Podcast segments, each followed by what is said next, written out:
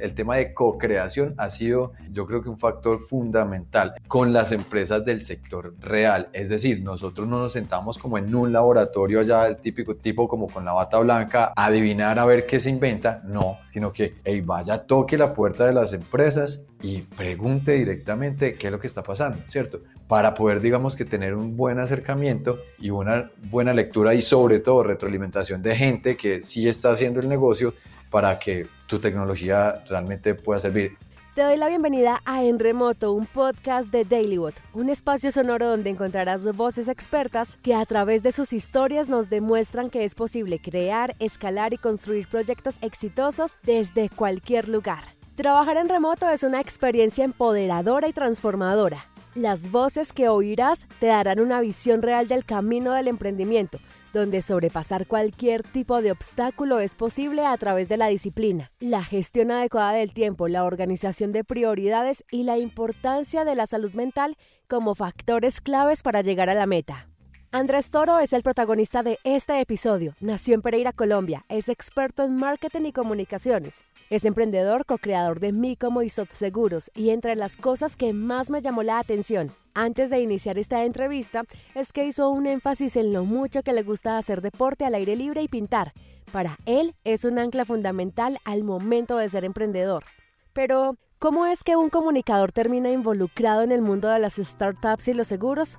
Esta es su historia. Yo aprendí mucho al lado de mi hermano, con quien actualmente soy, soy socio, ¿cierto? Hemos sido socios de la vida. De hecho, él y yo nos llevamos un año, ¿cierto? Yo soy eh, un año mayor que él. Sin embargo, pues por cosas, terminamos estudiando juntos siempre desde párvulos, pre-kinder y todo esto que hay hasta graduarnos del colegio. Salimos igualitos en el mismo curso, en la misma clase y ahí empezamos, digamos que somos bien distintos, ¿cierto? Somos bien distintos, pero una, como un partner y una amistad bien bonita de vida.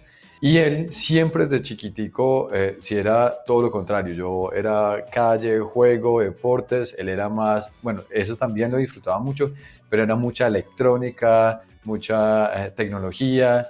Yo lo admiraba mucho, sin embargo, como soy tan inquieto, soy un poco hiperactivo, pues no era, como tan fácil para mí concentrarme ahí en destruir un aparato, en descubrir, en hacer electrónica. Vimos electrónica, me pareció chévere. Sin embargo, digamos que en la universidad ya tomamos dos caminos distintos, pero finalmente yo ejerciendo eh, pues temas de comunicación en, en medios locales aquí en el eje cafetero, mi hermano arrancó primero como emprendedor y yo constantemente hacía notas acerca del tema, ¿cierto? Me empecé a, sí, me empecé como a acercar un poquito desde eh, medios de comunicación haciendo notas en temas de tecnología.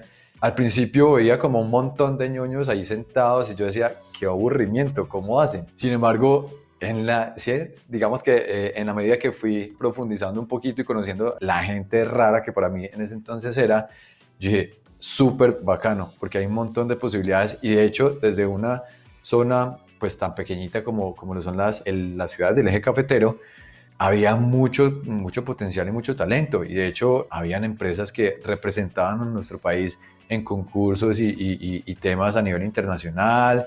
De hecho, nosotros tuvimos una oportunidad por ahí de hacerlo en Perú, luego fuimos a Taiwán y bueno, chévere, creo que por ahí fue que me enrolé, ¿cierto? Viendo un poco eh, eh, el ejemplo de mi actual socio, que es mi hermano, y mi socio de vida, porque te digo que pues como te contaba, eh, estudiamos juntos, aunque él es un poco más pequeño que yo, pero me empezó a apasionar y empecé sobre todo por el tema de admiración y que hay una oportunidad muy bonita también para, para lo que me gusta a mí, que es el tema de comunicaciones, mercadeo, un poco lo comercial, que no es solamente construir un producto, ¿cierto? No solamente se trata de eso, sino de es como contarlo, o sea, compartirle a la gente qué es lo que estamos haciendo y cómo le ayudamos en el caso de que elijamos ciertos nichos eh, específicos. Y al parecer el lazo que tiene con su hermano es tan fuerte que a pesar de haber estudiado cosas completamente distintas, encontraron la manera de seguir unidos, cada uno con su especialidad, dándose cuenta que esos talentos individuales eran el equilibrio perfecto para un nuevo camino, co-crear es ese el gran talento con el que explora el mundo cada día. Empecé desde el 2010, mi, mi hermano llevaba creo que un año, un año larguito eh, ya emprendiendo. Nos fuimos metiendo con varias cosas. Nosotros siempre nos ha gustado, digamos que pegarnos de, de, problemas reales o de clientes externos para co-crear productos, es decir, eh, leer un poquito esas necesidades que tienen eh, las empresas, pero metiéndonos directamente en las empresas y así fue como pivoteando y probando bastantes cosas antes de llegar a Subseguros, nos encontramos con, con un buen amigo de, infancia que, que estaba eh, actualmente y sigue en el sector asegurador, un sector que uno dice, sector de seguros.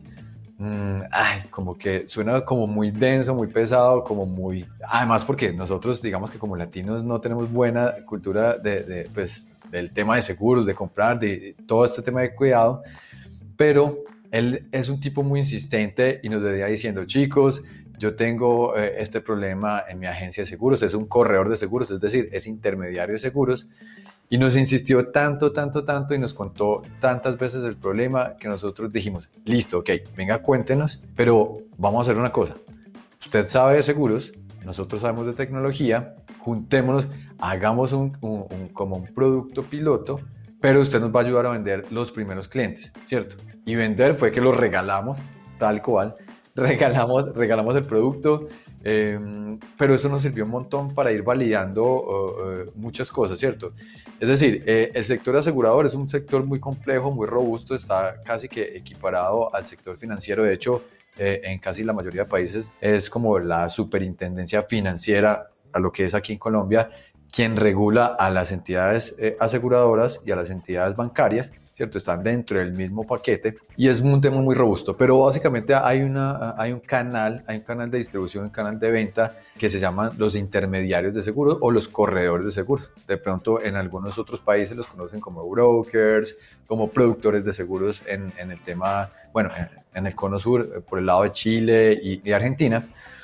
Pero ellos básicamente son personas que se dedican a intermediar ¿cierto? Como lo hacen las agencias de viajes, a intermediar la venta de seguros. Es decir, tú te acercas a un corredor de seguros, le dices, mira, yo quiero asegurar mi auto, ¿cierto? Que es lo típico, lo tradicional que, todo el mundo asegura, eh, bueno, por lo menos en Latinoamérica, que es como lo más. Y el tipo te dice, ok, te tengo eh, 4, 5, 10 opciones de compañías aseguradoras distintas con las cuales yo trabajo, ¿cierto? Y te voy a presentar A, B, C, digamos que varias posibilidades. Entonces, esa gente es gente que son emprendedores también, porque ellos no pertenecen directamente a las compañías aseguradoras, sino que sacan un permiso, la compañía le dice, sí, le doy la, eh, el permiso para que usted venda conmigo, pero lo sacan con múltiples compañías aseguradoras y toda la información que ellos manejan, tradicionalmente la venían manejando en Excel. Entonces, imagínate un tipo que lleva estos son tipos que llevan mucho tiempo en, el, digamos que en la labor comercial, empezaron hace mucho tiempo, 30, 40 años, y van acumulando año tras año, mes tras mes, van acumulando muchos clientes y van acumulando seguros y seguros y seguros, ¿cierto? Entonces imagínate toda esta información que la vayan organizando en Excel. Al principio está muy bien, pero luego es un caos, es un lío. Y, estamos, y recuerda que estamos hablando de seguros. Cuando el tema de seguros es un tema muy serio, te lo decía, está casi que equiparado al sector financiero. Entonces, un seguro de vida, un seguro para tu auto, un seguro funerario, bueno, una cantidad de cosas. Hay información muy sensible allí que la gente, prácticamente aquí en, Latinoamérica, vemos el seguro como un gasto. Entonces, cuando tú tienes una muerte, cuando tú tienes un accidente, cuando tú tienes que hacer una reclamación ante una aseguradora, tú vas a quien, al tipo que te vendió y hey, necesito que esto que es tan serio y que yo estoy pagando, que es un gasto, esto no es una inversión, sino que es un gasto, necesito que por favor me ayude a que la aseguradora me pague mi plata, me, indemnice por lo que me pasó, ¿cierto? Entonces, es un montón de información, un montón de clientes. Imagínate un cliente que diga, un cliente es un corredor de seguros que pueda tener 500 clientes, que los hay y muchos, ¿cierto? Que tenga 500 clientes y un montón de seguros que lo estén llamando un sábado por la noche porque me estrellé, porque me varé, porque no sé qué, y que tenga toda esa información en Excel. Se vuelve loco, se vuelve loco. De allí nació la necesidad de construir un producto que obviamente que esté en la nube, que les entregue un montón de seguridad y otro montón de información para que ellos estén más tranquilos y, digamos que puedan así eh, prestar un mejor servicio. Básicamente nuestra misión como empresa es ayudar a que los corredores de seguros en Latinoamérica se organicen y vendan más. ¿Por qué te digo que Latinoamérica? Porque actualmente estamos en 14 países, entonces eh, así lo estamos haciendo. Creería yo que Andrés nunca se imaginó envuelto en el mundo de los seguros, pero el emprendimiento es un camino para esas personas que deciden y asumen el reto de solucionar un problema del cual se enamoran. En este caso, Andrés es un apasionado del marketing, un match perfecto con su socio, quien implementó la parte del desarrollo y la tecnología. Este episodio está siendo lanzado en el mes de septiembre del año 2021 y cuando hablamos con Andrés se estaba gestando el lanzamiento de Root, un emprendimiento que ayuda a optimizar las entregas y logísticas de las empresas, del cual no hablaremos a profundidad, sobre todo porque para poder llegar a la estabilidad actual que tiene SoftSeguros, tener presencia en más de 14 países, tuvieron que recorrer una y mil veces la montaña rusa del emprendimiento. Contamos con la suerte y, bueno, y también porque, porque pedaleamos un montón de ir directamente a compañías grandes a, tratar de, de, escudriñar un poquito cuáles eran sus dolores, ¿cierto? Cuando nosotros recién éramos los tres emprendedores actualmente socios que somos, que no éramos sino esos, quizás con un colaborador de medio tiempo o muy mal pago en ese entonces, nosotros mostrábamos como la gran empresa que hacía tecnología, no sé qué,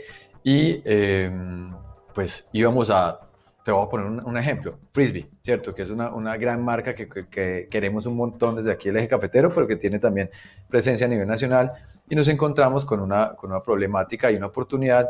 Y digamos que el tener esa, e, e, ese acercamiento con ellos y co-crear, el tema de co-creación ha sido yo creo que un factor fundamental, co-creación con las empresas del sector real. Es decir, nosotros no nos sentamos como en un laboratorio allá, el típico tipo, tipo como con la bata blanca, a adivinar a ver qué se inventa. No, sino que hey, vaya, toque la puerta de las empresas y pregunte directamente qué es lo que está pasando, ¿cierto? Para poder, digamos, que tener un buen acercamiento y una buena lectura y sobre todo retroalimentación de gente que sí está haciendo el negocio para que tu tecnología realmente pueda servir. Sin embargo, con esa metodología y todo, la embarramos un montón y, hubo cosas que, pues, que quedan muy bonitos recuerdos, otras que quedaron en deudas que ya saldamos, pero, pero bueno, creo que fueron muchas experiencias sobre todo.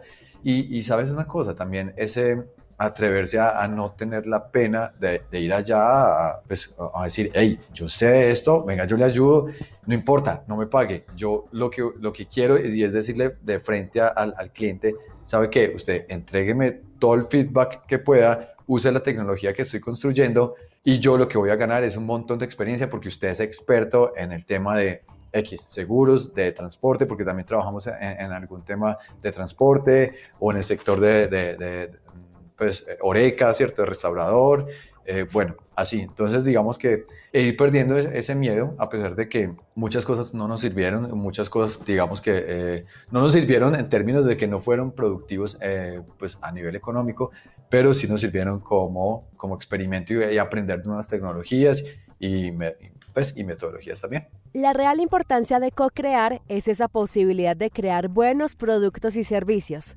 Este es el perfecto ejemplo de no dejar que las oportunidades lleguen, sino crear o buscar las oportunidades. Lo voy a comentar desde mi perspectiva, y es que no siempre se está condicionado a que todos seamos emprendedores. Como lo menciona Daniel Granata en uno de nuestros episodios que te recomiendo escuchar en esta misma plataforma desde donde nos oyes, en el cual comprendí de otra manera el significado de cómo todos somos seres creativos, pero no estamos condicionados a ser emprendedores. Lo mismo sucede al momento de buscarle solución a los problemas. Muchos emprendimientos nacen de problemas propios que no tienen una eficiente solución en el mercado y que la forma innovadora de resolverla es lo que hace que se convierta en un producto o servicio exitoso. En este caso, Andrés y su socio no tenían un problema que les estuviera dando vueltas en la cabeza. Más bien ellos fueron directamente a donde los expertos compartieron ideas y juntos lograron una mejora continua. El reto en esta ocasión era la transformación de sectores tradicionales que tal vez no estaban preparados para el cambio. Hoy día es un poco más fácil, además porque es, pues, es innegable que eh, esta, esta cosa que, que, denominamos COVID, pandemia, todo lo que está, eh, ha sido, digamos que, eh, uno de los mayores detonantes a nivel de transformación digital, ¿cierto? Pero previo a eso, creo que las empresas igual ya se estaban, ya se estaban viendo obligadas de alguna manera lento, ¿cierto? A su ritmo, porque las empresas tradicionales, lo que tú dices, son, son más inflexibles versus las que somos denominadas como startups, que bueno, tenemos más flexibilidad y más chance quizás de, de, de embarrarla un poco. Yo creo que ahora cualquier persona que esté escuchándonos se debería, tiene la obligación de arriesgarse si tiene una idea en mente, porque hoy día ya no hay excusas, ¿cierto? Lo que trae con, de bueno la pandemia, dentro de muchas cosas que trae buenas, porque son nuevos negocios, nuevas oportunidades, es una nueva conciencia, ¿cierto? Una nueva conciencia de que, hey, aquí hay que hacer las cosas y hay que hacerlas ya, no se puede esperar, porque es que el mundo está cambiando de un momento para otro. Esto yo creo que eh, eh, eh, es, como, es como una patadita de la buena suerte que te, que te metieron y que te digan, hey, dale para adelante porque de verdad es que el mundo está transformándose de una manera increíble y además lo bonito de este tema es que las organizaciones hoy día ya tienen más conciencia de que necesitan transformarse gracias a la tecnología. Los problemas yo creo que siguen siendo los mismos de siempre. Yo creo que siguen siendo los mismos de siempre, solo que ahora hay herramientas tecnológicas que nos facilitan, ¿cierto? Nos facilitan ese, ese digamos que ese, eh, ese acercamiento o, esa, ese testeo mucho más sencillo de eh, lo que podría ser hace, no sé, 10 años atrás, soluciones tecnológicas o soluciones de problemas reales. Entonces, hoy día eh, creo que es mucho más sencillo. Si vamos a la metodología Lean Startup, podemos llegar a la conclusión que está perfectamente alineada con el concepto de co-creación, donde el eje central está en la innovación y la mejora continua reduciendo el riesgo de lanzar productos o servicios aprendiendo del cliente con riesgos relativamente bajos y de manera rápida.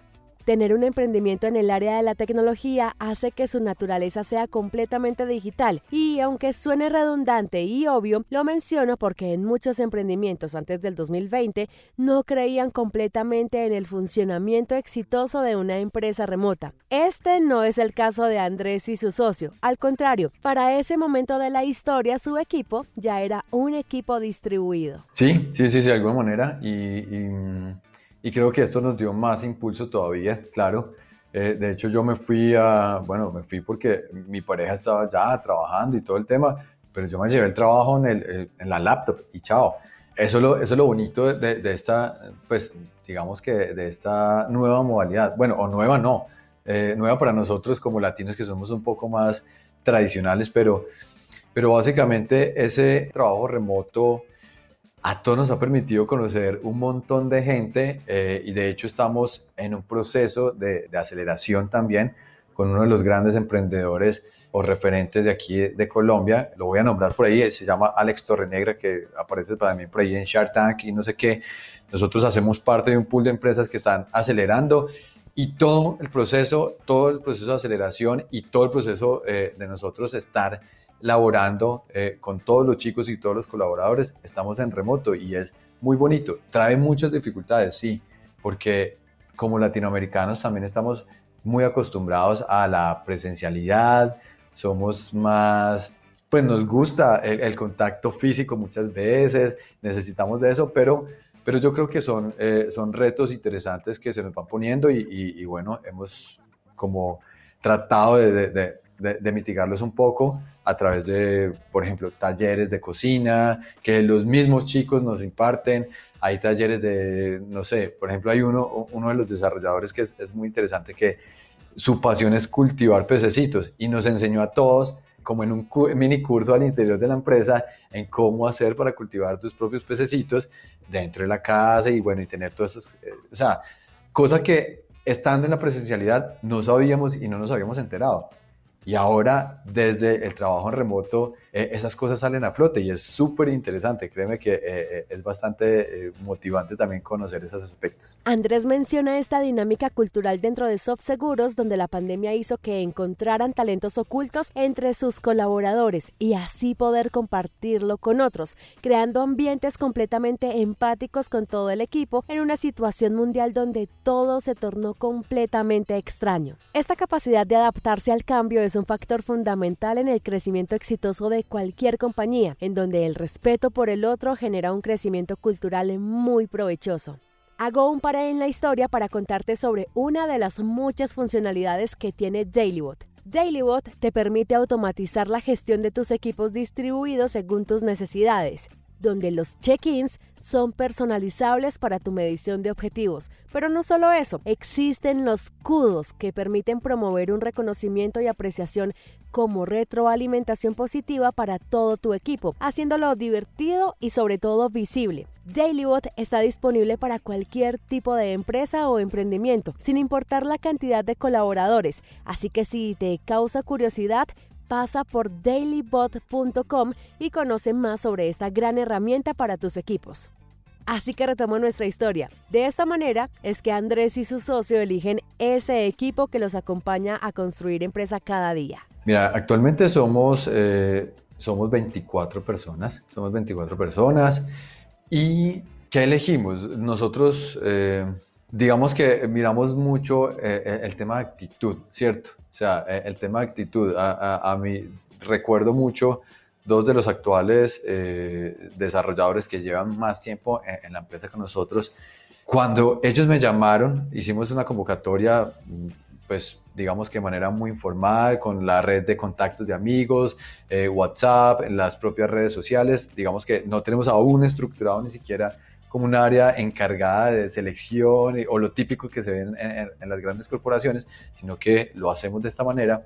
En solo una llamada como, hola Andrés, eh, vi que publicaste, no sé qué, yo no sé, o sea, yo ni siquiera me he graduado, pero a mí me encanta desarrollar, eh, he hecho esto, esto, a dónde le envío, o sea, sin yo estarle preguntando o sin nosotros estarle preguntando un montón de cosas, ellos se lanzan, ¿cierto? Entonces como ese, ese, ese atrevimiento nos gusta, eh, como que sean un poco descarados tal vez, también nos parece interesante porque, porque es que una persona cuando está tan retraída o como que cuando espera como tanta formalidad, sabemos que quizás en nuestra organización no va a durar tanto tiempo porque, porque somos una, ah, pues, eh, pues yo no sé, no, no estamos a nivel de una startup como las grandísimas como son Rappi y todo esto, pero, pero sí tenemos mentalidad startup. Estamos en 14 países haciéndolo todo en remoto, no hemos visitado prácticamente ni un país eh, o, ni, a, un cliente en ningún país, pero el, que la gente sea un poquito descarada y atrevida y como que eh, se lance, eso es súper importante. Eso lo, tenemos muy en cuenta. Y es que la herramienta favorita para avanzar de Andrés es lo que él denomina ser atrevido. Esa es la manera en la que reafirma que no es necesario saber o ser expertos en un tema. Con las preguntas adecuadas, los que saben pueden brindar todas las herramientas para obtener resultados en este tipo de emprendimientos. Hay que estudiar un montón y hay que hacerse acompañar. Yo creo que los procesos de, eh, de buscar siempre mentores ¿cierto? No estoy diciendo en, programas formales de mentoría y acompañamiento, no necesariamente hay muchos, ¿cierto? Hay, hay de hecho, en el mercado hay un montón de empresarios tradicionales incluso que estarían dispuestos a que si tú le llegas a la puerta y le echas el cuento de qué es lo que estás haciendo, con la pasión que, eh, que lo estás haciendo, con el amor y el cariño que le pones a, a esto, están dispuestos a regalarte de su tiempo para enseñarte. Cierto, yo creo que eh, el tema de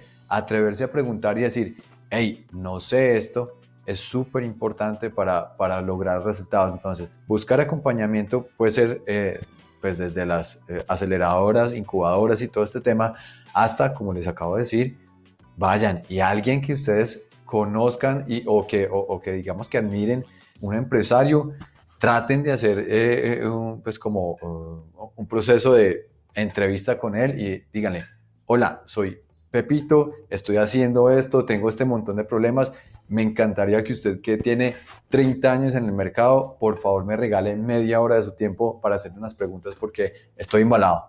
Entonces, necesito que me ayude, ¿cierto? Entonces, el saber pedir ayuda eh, no está mal, no está mal. Eh, eh, mostrar esa fragilidad no está mal. Y además eso también va a tener, digamos que, algo muy interesante que es como la famosa, em, la famosa frase de Platzi, que es nunca pares de aprender. Por ejemplo, Platzi, nosotros lo usamos un montón, a, obviamente otras herramientas, pero esa mentalidad de nunca parar de aprender es estar dispuesto a decir, hey, no sé esto, soy ignorante, por favor, ayúdenme. Entonces, creo que generar ese, ese, ese ecosistema y esa mentalidad de siempre quererse juntar con otros y colaborar sirve un montón para esto. Obviamente también hay otras, pues digamos que metodologías, que te vas a encontrar herramientas, pero pero sobre todo yo creo que es tener la humildad y, el atrevimiento para dejarse enseñar y acompañar. Hay algo que siempre toco en las conversaciones con nuestros invitados y es ese momento donde hay una idea y tomar la decisión de compartirla con otros. En Y Combinator, una de las cosas que resaltan es esa, poder compartir la idea de la mejor manera posible en un pitch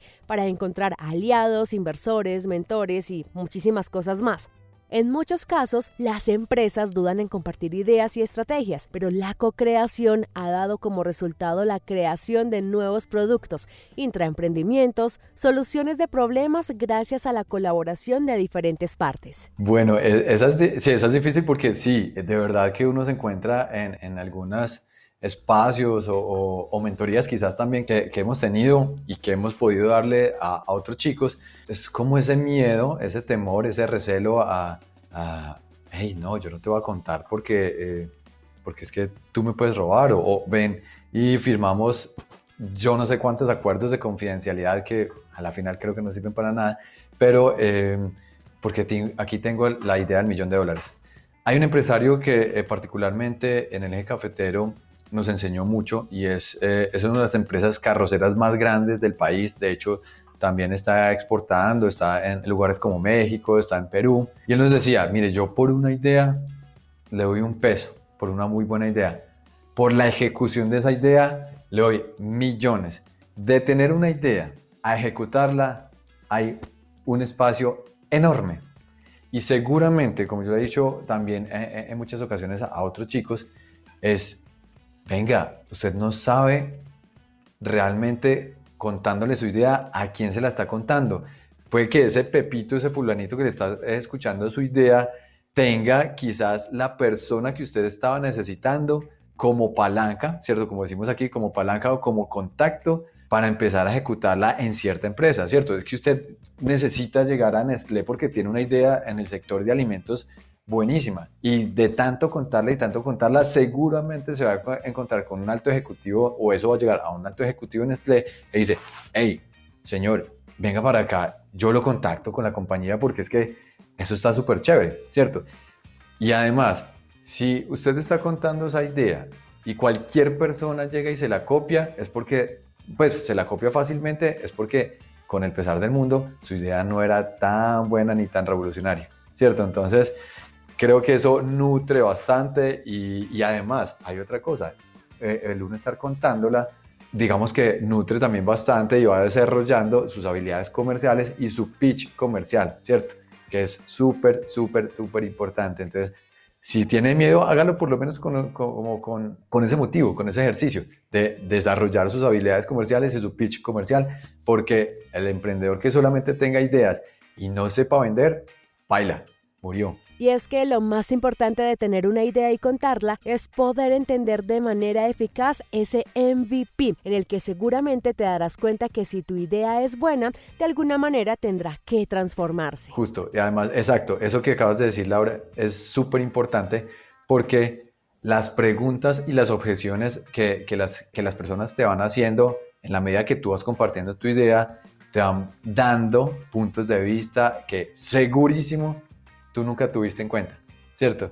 Y por estar enamorado de la idea, ya estás así como el típico caballito con, el par de, par de taponcitos aquí a los lados que no mira sino para allá porque está súper enamorado de su eh, idea linda, bonita, revolucionaria, pero se le ha olvidado una cosa, es que, hay un montón de gente, que esa gente se llama, pues, el mercado, que necesita escuchar eso y seguramente lo que tú dices te va a destruir la idea o te la va a transformar, más bien te la va a ir ajustando. Y co-crear no se trata solamente de encontrar un cliente para resolverle un problema, encontrar un inversor, aliados, sino también tener colaboradores excepcionales que estén alineados a nuestros propósitos. Al fin y al cabo, todo se basa en esa colaboración y esa red que nos permite avanzar. Por eso la cultura que se crea dentro de cada emprendimiento es ese pilar estructural de cada proyecto. A ver, yo creo que eh, de alguna manera colocamos muy por encima eh, las personas. Sí nos importa un montón,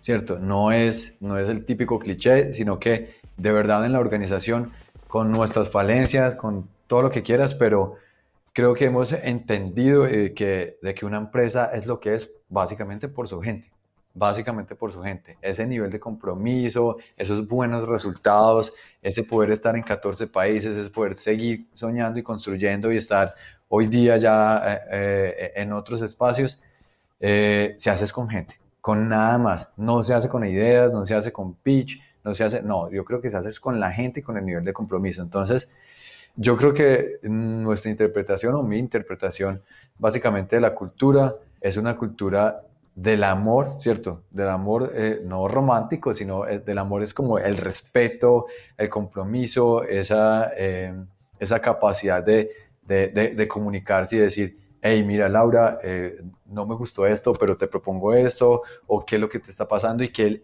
y que Laura a mí llegue y me abra, me abra su, digamos que su corazón o su, su espacio personal y me cuente, sí, mira, lo que está pasando es esto y esto y esto.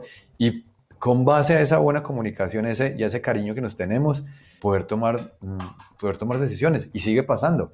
Sobre todo, por ejemplo, ahora en, en, época, digamos que de pandemia y al, y, al, principio cuando fue tan duro, obviamente afectó a un montón eh, a nivel psicológico y eso generó un, un montón de caos. Pero gracias a que hemos construido un, digamos que un buen diálogo, un equipo amoroso, ¿cierto? Con respeto, podíamos entrar a, consultar, digamos que las situaciones de cada uno y, tratarlas como, hey, aquí estamos como equipo y aquí estamos, eh, pues no sé si como familia, pero sí como equipo eh, que te respeta, te valora y para eso estamos, para darnos la mano. Entonces, eso creo que hace parte de lo bonito. Y aquí es donde en un equipo distribuido es muy importante prestarle atención a las herramientas de comunicación y gestión de colaboradores. Yo creo que dependiendo del equipo, sin embargo, hay unas que pues sobre, sobresalen. Por ejemplo, Slack, eh, WhatsApp, Jira, que es como la versión, la versión más pro de Trello, lo que, lo que se conoce como Trello creo que esas hacen, pues juegan un papel fundamental. Obviamente está toda la, pues como la suite de, de Gmail, ¿cierto? Pero creo que eso hace, hace la gran diferencia también las herramientas. Al principio no nos gustaba pagar, pero uno va entendiendo que es necesario, es necesario invertir, de verdad que es súper necesario invertir y sobre todo también probar, probar, eh, como decimos coloquialmente muchas veces es cacharrear un montón de herramientas, probarlas y seguramente irás encontrando la tuya, pero creo que también va con, con relación a probar, probar, probar mucho. Ya pasamos por ser atrevidos, por arriesgarse a buscar nuevos caminos y oportunidades, conformar equipos distribuidos y tener herramientas tecnológicas necesarias para una buena gestión. Hay una verdad absoluta y es el constante cambio. Para eso hay que tener varias habilidades. Esa inteligencia como interpersonal, como de, de, de relacionarse con los demás, para mí es fundamental. O sea, eh, creo que eh, el lo que se llama como el capital relacional, construir tu capital relacional es fundamental y va a marcar gran parte de la diferencia eh, que quieras como emprendedor o como profesional, ¿cierto? Pero ir construyendo esas buenas relaciones con base a la colaboración, con base a compartir espacios, atreverse a salirse de lo mismo siempre, ¿cierto? Como no quedarse encapsulado eh, que porque estás en trabajo remoto con los mismos tres eh, con que te comunicas, sino meterse un montón de webinars, meterse un montón de foros, meterse, yo creo que eso hace parte, digamos que, de la gran diferencia, la, esa, esa inteligencia interpersonal y, saber el trato con las personas. Otro creo que también, lo mencioné ahora, la capacidad de vender. O sea, cuando tú estás compartiendo ideas, debatiendo, o cuando eres emprendedor y, y, y estás produciendo un montón de ideas en tu cabeza, contar y contar y contar y contar esa historia eh, va, digamos que va a aumentar muchísimo esa capacidad como el pitch, de hacer el pitch, las ventas, ¿cierto? Entonces las ventas también creo que es algo eh, fundamental. Y definitivamente eh, yo creo que la mentalidad de nunca parar de aprender. hay que aprender de todo un poquito. Créeme que es, es, necesario, sobre todo quien si está escuchando está iniciando en el mundo del emprendimiento o está eh, emprendiendo ya, hay que aprender de todo un poco.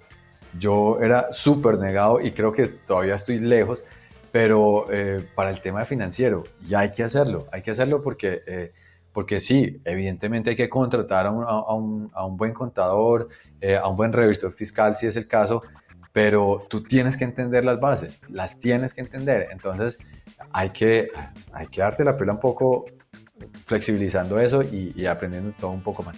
Si hablamos de emprender, estos son los libros que Andrés Toro tiene para recomendarte en tu formación y crecimiento como emprendedor o como colaborador distribuido. Mira, hay uno en particular que quiero.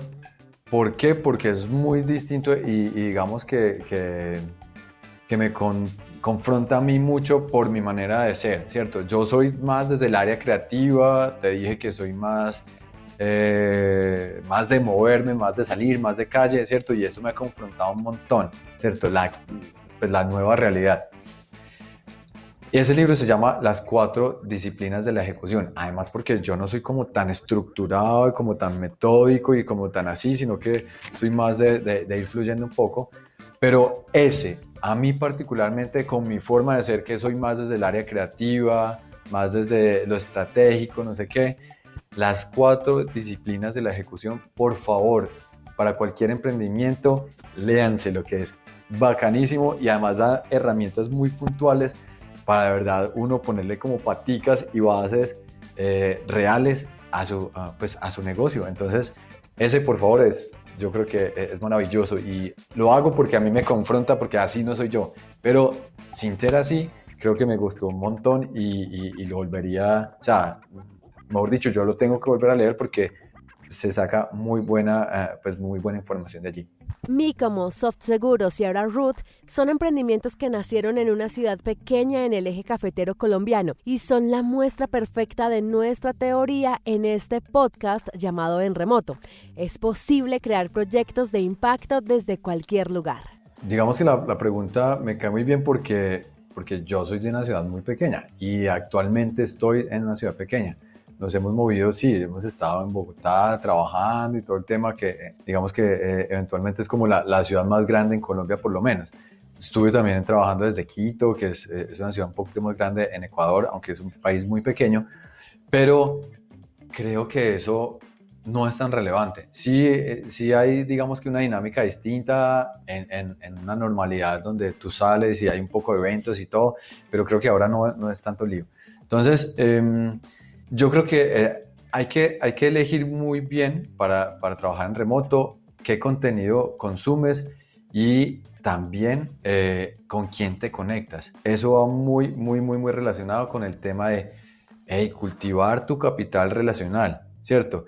Cultivar el capital relacional es meterse a los webinars, es alzar la mano, es mm, opinar, es escribirle a la gente. Eh, hey, eh, te vi por ahí en el, en el webinar, qué rico, cuéntame qué estás haciendo, no sé qué, ¿cierto? Yo creo que eh, eso nos permite desde cualquier parte, por chiquita que sea o por alejada que sea, eh, emprender en remoto, ¿cierto? Entonces, ser muy curioso, ser atrevido, ser un poquito, yo creo que ser un poquito conchudo, descarado, es, es, es bueno. Es bueno porque, porque tú lo mencionabas ahora, en la medida que yo, yo, pues yo voy comenzando un, un, emprendimiento o una empresa, tengo un montón de preguntas, tengo un montón de dudas. Yo necesito mentores y al principio quizás no puedo pagar o al principio no tengo ni siquiera tiempo eh, o no sé cómo llegar a un programa de aceleración e, o, o, incubación. Entonces, hey, atrévete a hablarle a la gente en LinkedIn o atrévete a hablarle en, en Instagram, en donde sea, yo sé que este tipo es un empresario, sé que está haciendo esto, me gusta lo que está haciendo, le voy a hablar, le digo, hola Laura, me llamo Andrés, eh, necesito 15 minutos de tu tiempo porque te admiro por esto y esto y necesito una pregunta puntual. Seguramente vas a tener no, pero estoy absolutamente convencido de que hoy día el espíritu eh, de colaboración es mucho mayor, es mucho mayor. Eh, eso ha sido las cosas bonitas que, que creo que trajo la pandemia entonces la gente también está dispuesta a compartir. Entonces esos valores de esos valores co, como decía por ahí un, un mentor nuestro que quiero mucho, de compartir, comunicarse, ¿cierto? De construir en comunidad, creo que eh, son fundamentales. Con esto le pedimos a Andrés que nos recomiende un emprendedor que admire y que pueda seguramente estar en alguno de nuestros futuros episodios. A mí se me ocurre, em, eh, se llama Tomás Gutiérrez. Tomás, Tomás, tengo entendido, no sé si eh, es, es pereirano, no sé, bueno, es colombiano. Eh, estuvo un montón de tiempo en Estados Unidos, ahora está en remoto construyendo como coequipero de Alex Torrenegra, que es alguien a quien yo creo que todos los emprendedores colombianos admiramos un montón, pero es un chico que está llevando adelante una nueva iniciativa que se llama Thrive eh, es una herramienta, pues digamos que el paralelo sería fácil, un Zoom, ¿cierto? Como un Zoom, pero para equipos remotos y es, es muy interesante. Tomás Gutiérrez creo que tiene una historia y mucha, mucha, mucha eh, información de valor por, por compartir. A Andrés Toro le damos las gracias por su tiempo para contarnos su historia, por dejarnos tantos aprendizajes y compartir desinteresadamente todos esos hacks que son fuente de inspiración para todos los que están tomando la decisión de emprender o colaborar en un equipo exitoso desde cualquier lugar. Si esta historia te gustó o crees que le puede servir a alguien de tu entorno, te invito a que la compartas en tus redes sociales, a que te suscribas a nuestra newsletter en dailybot.com slash podcast, donde podrás tener información mes a mes sobre el trabajo en remoto, tips para colaborar en equipos distribuidos, crear y tener éxito desde cualquier lugar. Si deseas contarnos sobre algún emprendimiento que te guste o tienes una historia para contar, escríbenos a enremoto.dailybot.com. La investigación, diseño de sonido y creación del podcast es una propiedad de Dailybot. Yo soy Laura Mendoza y este es un espacio sonoro en donde queremos inspirar a nuevos emprendedores y profesionales a construir desde cualquier lugar. Gracias por conectarte en remoto.